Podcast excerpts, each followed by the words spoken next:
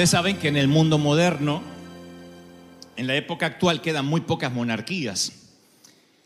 No sabríamos cómo acercarnos ni cómo hablarle, por ejemplo, a un rey, o no sé, al- di- digo al emperador de Japón, a la, a la reina de Inglaterra, a la reina de Holanda, que es argentina. Eh, no sabríamos, digo, cómo acercarnos, cómo hablarle, porque se supone que cuando uno va a visitar a un alto funcionario, siempre hay un protocolo que uno debe aprender. De hecho, en la Casa Blanca tienen un protocolo presidencial, y no solo en la Casa Blanca en Washington, sino que pasa en el Kremlin en Moscú o en el Palacio de Buckingham de Londres. Alguna vez nosotros fuimos a Inglaterra y conocimos desde el patio, desde afuera, uno puede ver el cambio de guardia en Buckingham. Y vi el palacio de Buckingham, pero nunca pude ver al rey. Ni siquiera vi ningún príncipe, ninguna princesa. Solamente vi el castillo. Así que si me preguntan si alguna vez estuve en un palacio, técnicamente sí. Pero no estuve adentro, no sé cómo luce el rey, no sé qué protocolo tendría que haber tenido para verlo. Solamente me paseé por los patios exteriores. Así que la pregunta es, ¿estuviste en el palacio? Sí, estuve alguna vez en uno de los viajes que hicimos a Londres. Si ustedes me dicen, ¿y viste al rey? No, nunca vi al rey. Conozco el palacio, pero no conozco el rey.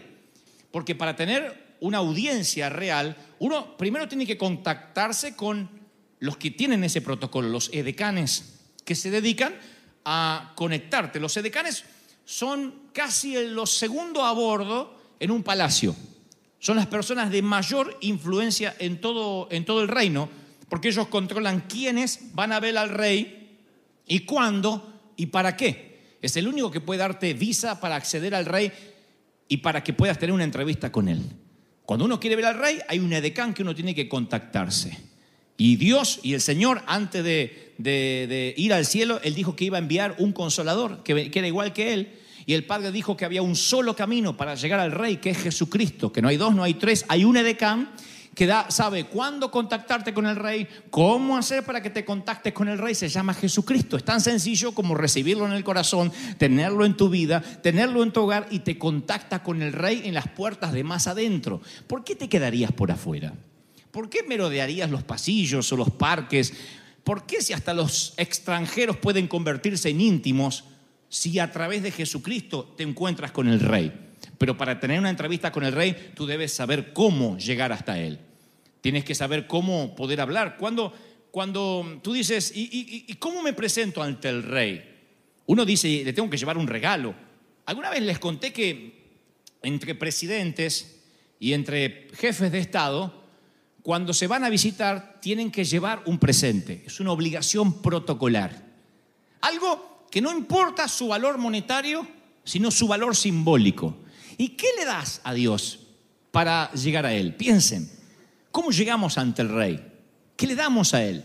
¿La ofrenda? No, la ofrenda es el producto de la bendición que le damos a Él, le devolvemos un poco de lo que ya nos dio. Estoy hablando, ¿qué le damos a Él si queremos entrar al sitio interior, a la recámara? ¿Cómo nos presentaremos? ¿Qué le vamos a ofrendar? Y creo que tener una idea y se las voy a regalar esta mañana. Alguna vez había un africano cuando estaban levantando una ofrenda en, el, eh, en una gran cruzada, se dice que fue una de las campañas de Reiner Bunke, y este hombre no tenía nada ni para comer, pero amaba tanto a Dios, quería tener un encuentro con Él, que se sentía que su corazón se desgarraba cuando el evangelista decía, coloquen aunque sea una moneda, pero siembren para que podamos seguir la campaña. Y todos ponían lo que tenía y él no tenía nada, ni primicias, ni nada de su granja, nada. Y levantaban las ofrendas en grandes costales, así grandotes, porque es una campaña de mucha gente. Cuando llegó a él, agarró el costal y la gente de seguridad pensaba que se quería robar lo que había dentro. Pero en su defecto lo que hizo es meterse dentro del costal, se envolvió y dijo, esto es lo que le doy a Dios cuando no tengo nada para darle, me doy yo mismo, me entrego, si hacen algo conmigo, voy a servirle. Así que ese podría ser un presente para el rey. ¿Cuántos se entregan a él? Dígame amén. Cuando no tienes nada que ofrecer, es porque quiere el Señor que te ofrezcas a ti mismo. ¿Han visto los programas de televisión donde convierten a las chicas comunes y corrientes en modelos? Donde la toman o, o se llaman cambio de look o algo así. Entonces los estilistas le agarran, le cambian el cabello, cambian su maquillaje, sus accesorios de moda, cambian sus formas de vestir, sus dientes, sus modales. Recuerdo en una ocasión que le dicen a una muchacha, te enseñaremos a caminar. Y ella dice, yo sé caminar desde que nací.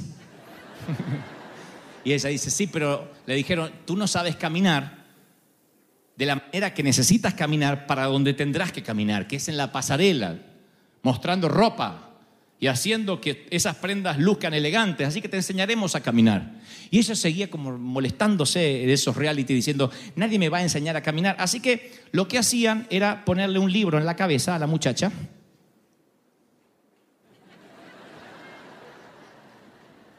Ahí está. Y luego tenía que caminar sin que se le caiga el libro. Eh, decían que esa es la forma femenina de caminar, ¿sabían?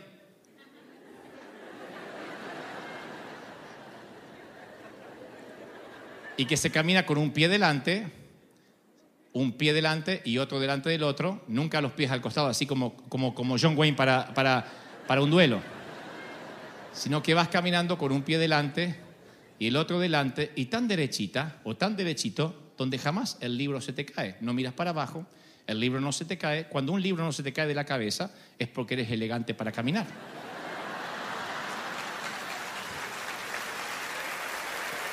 Ahora, lo sorprendente es, ya veo que algunos van a estar en la casa. así. Tú dile gordo, no pruebes, ya está. Lo tuyo, nunca vas a caminar. Pero tenía que caminar con estilo. Y ella sigue diciendo, es que esta gente intenta, le decía, mirando a la cámara, intenta convertirme en otra persona. Y le dijeron, sí, tienes razón. Tú no eres modelo y te estamos convirtiendo en otra persona, dijo la gente. Así que decídete, ¿quieres ser tú misma o quieres ser modelo? Esta es la pregunta que yo tengo para la iglesia. ¿Quieres ser tú mismo o quieres saber cómo llegar al rey? Porque algunos dicen, yo soy así, yo soy así y Dios me va a amar así. Y si bien es una verdad escritural, eso no te certifica de que vas a tener un encuentro cara a cara con el Padre. A lo mejor vas a pasarte la vida merodeando los pasillos del palacio y nunca vas a entrar a ver al rey. La pregunta, insisto, es, ¿vas a seguir como eres o vas a aprender a cómo caminar en la presencia de Dios? De otro modo no vas a poder caminar por la pasarela que te conduce al trono. Siempre vas a quedarte por los pasillos, mirando los cambios de guardia desde el patio exterior. No entramos esa vez a Buckingham, solamente estuvimos afuera mirando detrás de las rejas. ¿Es correcto? Pues pasaron muchos años. No entramos. Miramos lo que ocurría, pero no nos dieron ni protocolo ni nos dejaron entrar. ¿Vas a aprender a caminar para ver al rey o vas a decir, yo camino así y así de hacer modelo? No vas a ser modelo. Para ver al rey tienes que aprender el protocolo real. Tienes que cambiar tu manera de ser. No podemos pretender que el rey se acomode a nuestros horarios, a nuestra cultura, a nuestra doctrina, a nuestra teología y decimos yo no voy a cambiar. Por eso muy pocos tienen el favor del rey. Esto va a incomodar la teología de alguien, pero lo diré igual. Dios está dispuesto a hacer algunas cosas por ciertas personas que no hará con otras. De allí que algunos dicen no, porque la Biblia dice que Dios no hace acepción de personas. No hablo en términos de salvación, donde Dios no hace acepción de personas.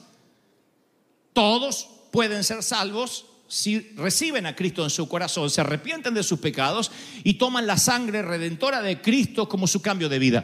Eso es lo que certifica la palabra, Dios no hace acepción de personas. Un budista, un musulmán puede acceder al cielo, claro, si acepta a Cristo en su corazón, Dios no hace acepción de personas. Ahora hablo de bendiciones, de favor, de que hay gente que siente que donde toca les de bendición, todo le sale bien. Y otros parece que tienen un dinosaurio así, que levanta la pata y no voy a decir más nada. Y siente que los moja, así todos los días. Bueno, ya lo dije, que los orina un dinosaurio. Y dice, todo lo que hago me sale mal, todo lo que emprendo me sale mal. ¿Por qué no tengo el favor de Dios? ¿Y por qué hay otros que todo le va bien? O por lo menos si pasan la crisis es cortita. Si, si, si atraviesa una enfermedad, se va rápido. Si de repente viene la marea baja en cuanto a finanzas, enseguida, enseguida viene la gran marea que los bendice, que los, eh, que los reconforta, que los multiplica. Y tú dices, ¿qué estoy haciendo mal? ¿Nunca te preguntaste, ¿qué estamos haciendo mal? ¿Nunca miraste a quien está a tu lado y dijiste, ¿qué estamos haciendo mal, vieja? ¿Qué estamos haciendo? Además de elegirte, ¿qué más hice mal? No, espero que nunca digan eso, pero por ahí digo, ya que están en tren de confesiones. ¿Qué, qué- qué- qué estamos haciendo mal? ¿Qué no, ¿Qué no está funcionando? ¿Por qué no sobresalimos entre la multitud? Y es que el rey responde a quienes aprendieron el protocolo de su presencia. Mientras más te adentras en el palacio, menos gente hay. Las multitudes están afuera, los que pasean, los curiosos, eh, los extranjeros. Pero cuanto más quieres entrar a la presencia de Dios, hay menos gente. Por eso insisto, no todos tienen el favor de Dios. Sí todos pueden ser cristianos, sí todos podemos ir al cielo eventualmente, pero no todos tendremos el favor de Dios. Tú puedes decir, yo diezmo, Dios me bendice, yo siembro, cosecho, recibo bendición, pero eso no certifica que alguna vez hayas tenido una entrevista con el rey y que eres parte de sus favoritos, de los que acceden a su presencia. La- la- ¿Cómo funciona la entrada al consulado o a la embajada del cielo? Bueno, el tabernáculo de Moisés es un claro, es un manual de cómo entrar a la presencia de Dios. Ustedes conocen eso, se lo he dicho varias veces, hay un, como una progresión para entrar. Primero estaba el atrio, el patio, donde uno ve de afuera. El lugar santísimo tenía un patio llamado atrio, que es el nivel más bajo de la adoración. Por eso David dijo, entrad por las puertas con acción de gracias. O sea, los que están en el patio son los que vienen a agradecer por los que Dios les da a ellos.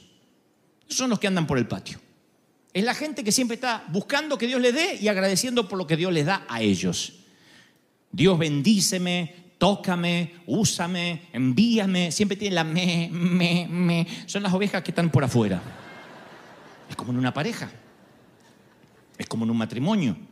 Si el cónyuge está pensando en recibir él, en gratificarse él, en ser feliz él, es un egoísta que usa a la otra persona. Pero si está pensando en que la otra persona disfrute, en que la otra persona sea feliz y no se preocupa por él, ese es el concepto ideal de un matrimonio sano y saludable. Con Dios pasa lo mismo. Cuando vienes, Él te va a dar los beneficios del reino. ¿Cómo no? Si estás en su palacio. Pero cuando todo se trata de ti, de mí, yo vengo porque hice esta cadena, porque quiero que Dios me bendiga, porque quiero que Dios me dé, no está mal. Pero vas a ver que todo se trata de ti, que te bendiga a ti, que murió por ti, que te restaure a ti, que te unja a ti. Y eso te mantiene en el patio. Sales del servicio, tuvo lindo, pero estás angustiado, no te llena. Dices, ¿por qué? ¿Por qué? ¿Por qué siempre tengo la sensación que me falta más? ¿Por qué no te moviste del patio? ¿Viste el cambio de guardia? ¿Nunca viste el rey? Estás en el atrio. Luego está el lugar santo, o estaba el lugar santo en el tabernáculo, que es el sitio donde podían entrar ciertos sacerdotes e intercedían por la humanidad.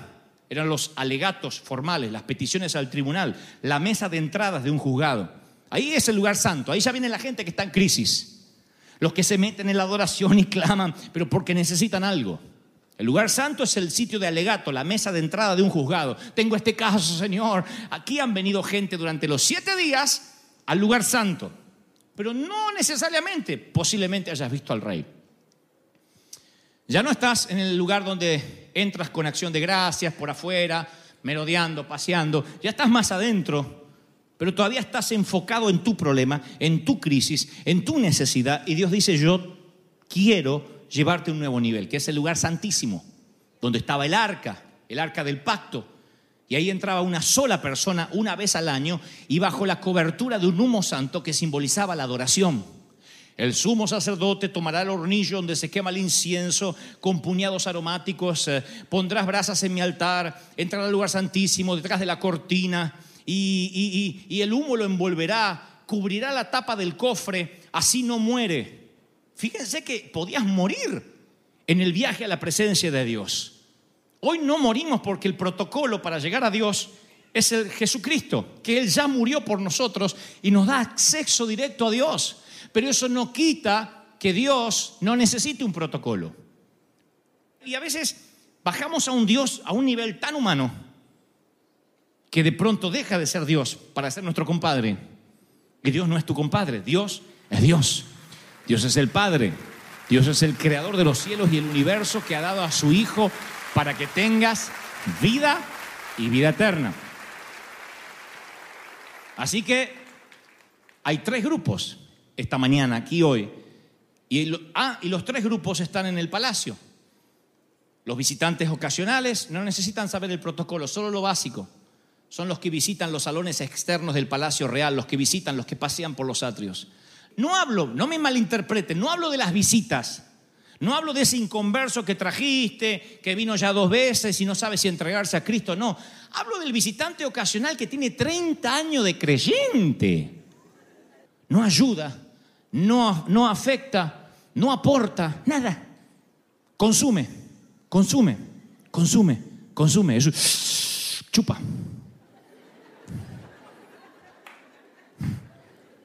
Son los que van por el bookstore y dice, ¿hay algo gratis hoy?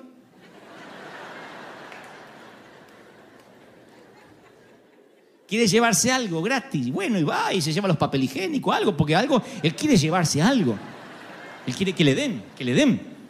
Porque son los visitantes, no consumen, son los visitantes. Después están los invitados protocolares, los que vienen por asuntos oficiales. Esos llegan a las partes más intensas, perdón, más internas de la residencia real.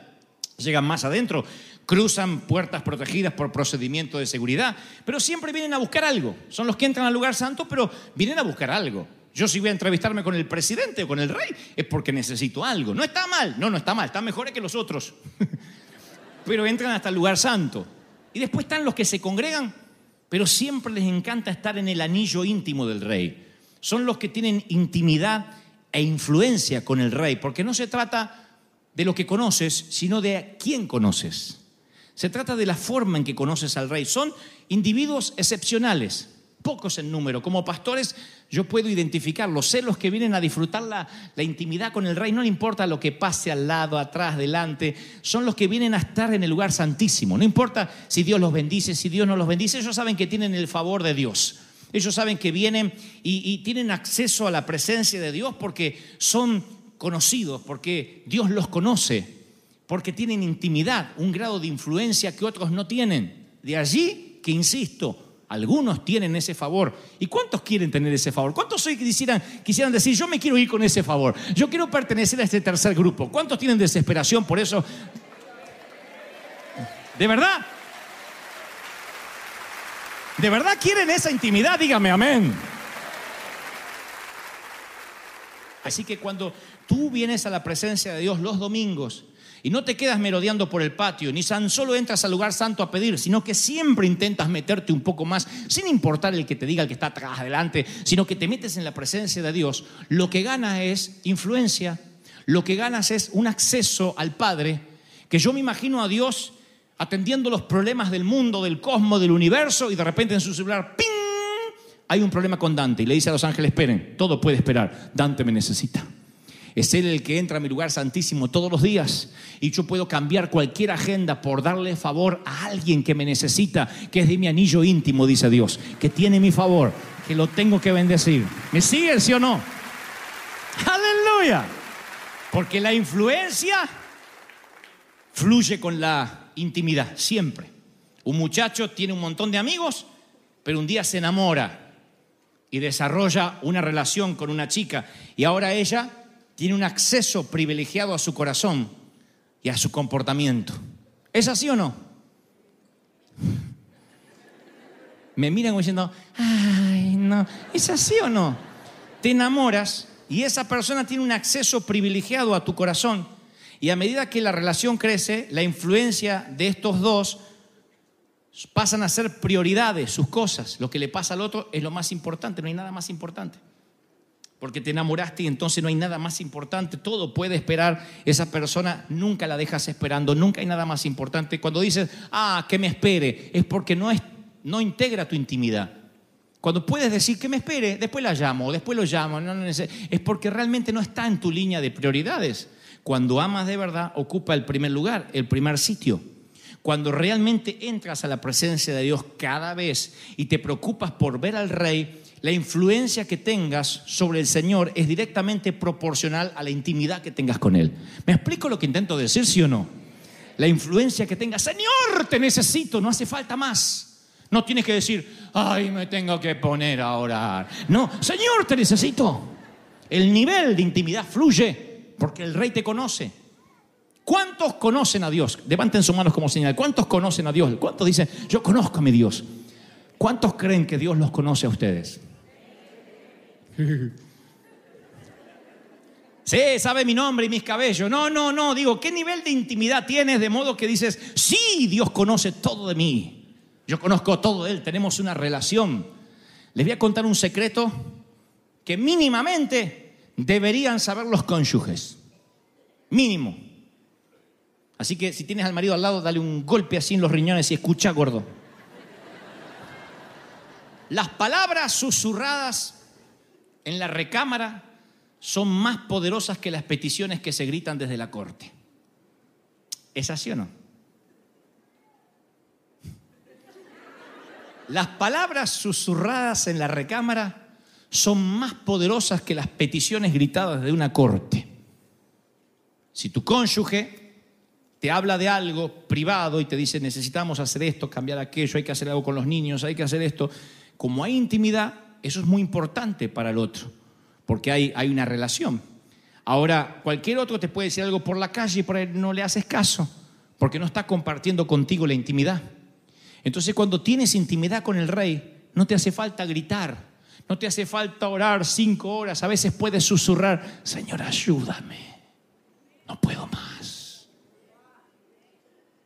En la intimidad con el rey, cuando llegas ahí, tienes que decir, ayúdame. Cuando estábamos en el patio sacando fotos en el cambio de guardia, la gente nos apretaba así y estábamos en la multitud. Algunos vi que entraban ya para tener entrevistas con cientos funcionarios y estaban más solos. Pero me imaginaba al rey allí en la recámara o en su sitio privado, no estaba a los gritos con nadie.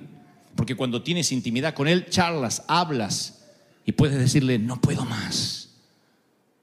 ¿Te gustaría no tener que orar durante horas, simplemente poder decir, Señor, no tengo fuerzas? ¿Cuántos les gustaría en dos, tres palabras decirle al Señor, no tengo fuerzas, ayúdame? Y sentir que el Señor viene en tu ayuda. ¿Cuántos les gustaría esto? Bueno, vas a tener que entrar entonces a la recámara. Vas a tener que entrar al lugar santísimo. Porque en el atrio solo se agradece, en el lugar santo solo se pide, en el lugar santísimo es donde abres el corazón, ayúdame, ayúdame. Necesitas llevarte al rey. Necesitas tener una, una, una relación con él. Cuando tienes una relación con el rey, se te empieza a notar en la forma de ser. Yo lo he dicho tantas veces, en la mirada, en la forma, en la actitud, en la forma de enfrentar la vida, se te empieza a notar. ¿No han visto ustedes predicadores que tú sabes que no tienen contacto con el rey? Lo sabes, solo caminan por los pasillos y repiten frases copiadas de otros. ¿Has visto otros que simplemente tienen a Dios como un Santa Claus y dicen tienes que hacer pactos y tienes que hacer tal cosa para que Él te dé? Solo caminan por el lugar santo, pero los que conocen al Señor en la intimidad, los conoces de inmediato porque tú dices, sí, ha estado con Él. Estos que andaban con Jesús han venido a trastornar la ciudad, andaban con Jesús, se le nota que andaban con Jesús, se le pegó la forma de ser de Jesús. Se le pegó su unción, se le pegó su presencia. Estos que andaban con Jesús. Aleluya.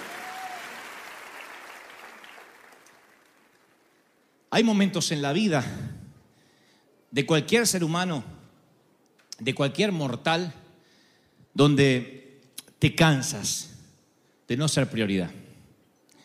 Hay momentos donde te cansas que siempre la felicidad, las bendiciones siempre son para otro, siempre. Va, dirigido este mensaje y este sermón a los que dicen, yo no puedo más, pastor, no puedo más. Estoy viviendo una situación, no importa si es financiera, familiar, física. Estoy hablándote si te cansaste de no ser prioridad, de sentir que vas a la iglesia, pides y sales con la misma carga con la que entraste. Y no, no da más. Yo estuve ahí, yo estuve en esa estación de la vida. Es duro. Tú dices, por favor. Vieron que cuando en el fútbol alguien quiere hacer un gol, dice, por favor, tirame un centro. Que significa que el otro le haga un pase, una asistencia para que él pueda meter el gol. En Argentina hay una frase que la gente dice siempre, oh Dios, tirame un centro. Un gol quiero hacer, un gol, un gol. Y vamos y parece que se nos va a dar el negocio y se cierra. Parece que vamos a alcanzar la felicidad y no la alcanzamos. Y empiezas a frustrarte y tu corazón se aminala, se achicharra, decimos en Argentina, se, se, se reseca, se encoge. Y luego que se te encoge el corazón, se te encoge el rostro. Te pones triste, te pones gris, taciturno, melancólico, cabizbajo. Tus ojos se pierden, sus- tus pupilas ya no se dilatan, sino que se van achicando. Y por alguna razón dejas de ser una persona linda, a pesar de que por ahí, por ahí tienes belleza exterior. Pero es una persona, perdona en el término, va a sonar horrible, pero fea. ¿Qué es lo que te afea? El corazón. ¿Cómo sé esto? Porque la Biblia dice que la unción, el corazón alegre, hermosea el rostro. Y si la Biblia dice que el corazón alegre hermosea el rostro, también me está diciendo que el corazón triste, ¿qué lo hace? Lo afea. El corazón alegre hermosea el rostro. Si tu rostro se empieza a poner feo, es porque el corazón está triste. Necesitas al rey. Y mi tarea es ser un edecán. Mi tarea es hacerte pasar al lugar santo y decir, no, no, no, no, no, hay más. Y tú dices, yo que estuve en el patio, estar acá y pedirle cosas a Dios ya me fascina. No, no, hay más. El rey te espera. Y vas viendo que cada vez hay menos gente. Y tú dices, ¿estás seguro que es por acá? Y te digo, sí, sí, sí, ven, ven, ven, es por acá. Y tú dices, pero yo siempre vine y me quedé por ahí. Sí, pero tú puedes venir por acá. Y tú dices, ¿estás seguro? Sí, sí, ven, ven, ven, ven. Tú puedes hablar con Dios, con el Rey de Reyes, con el Señor de Señores. ¿Cuántos quieren un encuentro con el Rey? Esta noche, esta mañana, digan, yo lo quiero, lo quiero. Es el Rey, el Rey está aquí, el Rey está aquí, el Rey está aquí, mis queridos. Vamos, digan, Señor, Rey, tú te levantas campamento en medio del pueblo, dice el Señor.